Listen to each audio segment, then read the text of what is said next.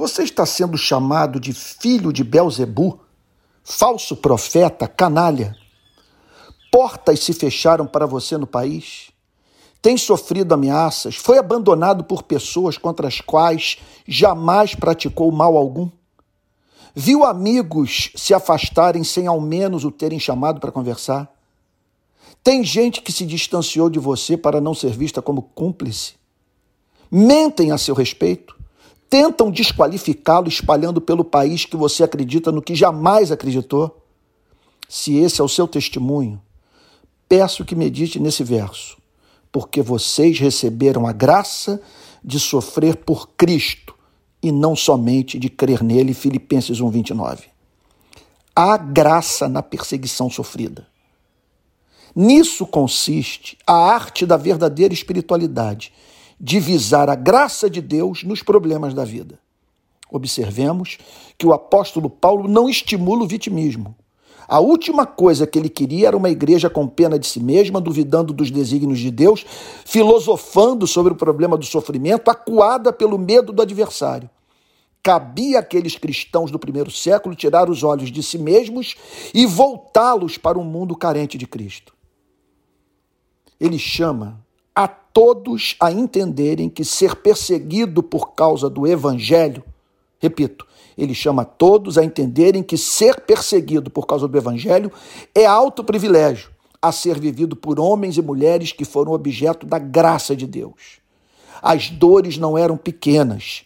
Envolvia perder espaço na sociedade, provar de menosprezo, parar numa prisão e ser executado.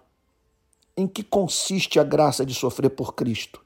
Primeiro, suportar afrontas e ameaças por amor ao Evangelho é sinal evidente de novo nascimento.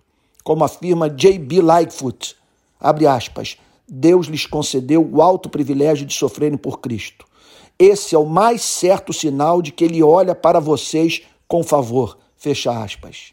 Em segundo lugar, a preservação de um bom testemunho, apesar da perseguição diabólica sofrida por causa do evangelho, costuma ser usada por Deus para que o mundo ouça a igreja e se converta. Terceiro lugar, as mais doces e comoventes manifestações do amor de Deus na vida dos seus estimados servos costumam ocorrer nas horas em que a igreja vai para a cruz com Cristo a fim de, seguindo o seu exemplo, morrer para que outros vivam. E por fim, a dor sofrida por causa da fidelidade ao Evangelho fará parte da biografia eterna dos redimidos. Isso faz parte do seu galardão.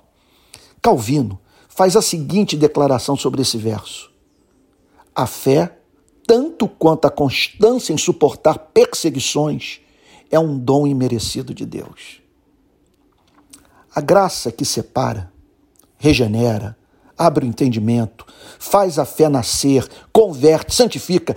É a mesma graça que guia providencialmente o curso da história dos discípulos de Cristo, a fim de que esses tenham a honra de sofrer por amor à causa do Evangelho.